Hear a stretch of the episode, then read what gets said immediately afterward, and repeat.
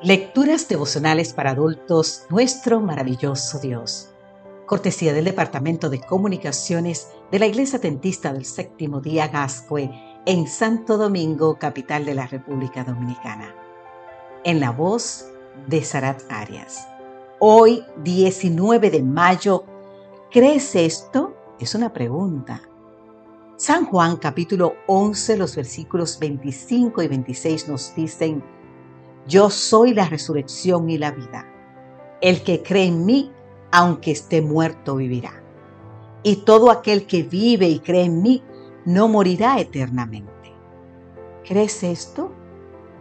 Si hiciéramos una encuesta preguntando cuál de todos los milagros de la Biblia registra es el más impresionante, seguramente la resurrección de Lázaro ocupará el primer lugar en la selección.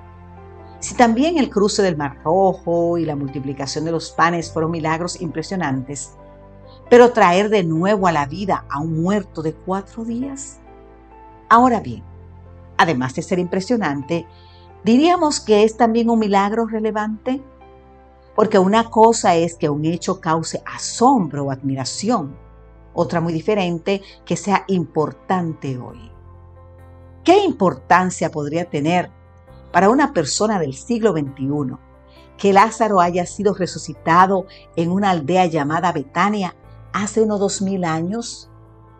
La respuesta la encontramos en nuestro versículo para hoy y en los hechos que lo predecidieron, específicamente en las palabras que tanto Marta como María dicen a Jesús cuando finalmente llega a Betania. Después de una demora de cuatro días, Señor, si hubiese estado aquí mi hermano no habría muerto. Lee más en el libro de San Juan capítulo 11. En la presencia de Cristo, por supuesto, Lázaro no había muerto. Pero, ¿por qué entonces demoró si todavía lo podía salvar? Demoró porque la enfermedad de Lázaro sería para la gloria de Dios. Ese hecho explica por qué, en lugar de apresurarse a sanarlo, Jesús se quedó dos días más en el lugar donde estaba. ¿Y por qué? Después de que Lázaro muriera, el Señor declarará, me alegro por ustedes de no haber estado allí para que crean. ¿Lo ves? Me alegro por ustedes para que crean.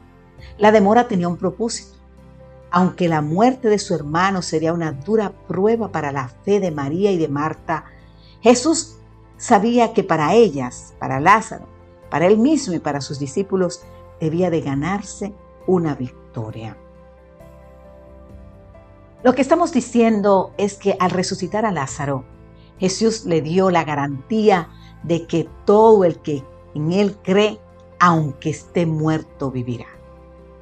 ¿Esto es relevante hoy? Por supuesto que sí, porque cuando Jesús dijo, el que cree en mí, aunque esté muerto, vivirá, también estaba pensando, querido amigo, querida amiga, en ti y en mí. ¿Crees esto?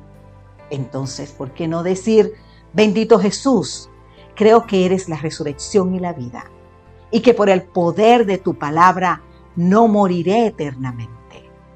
¿Qué puedo decir, Señor, para agradecerte? De verdad, no tengo palabras. Amén, Señor. Amén.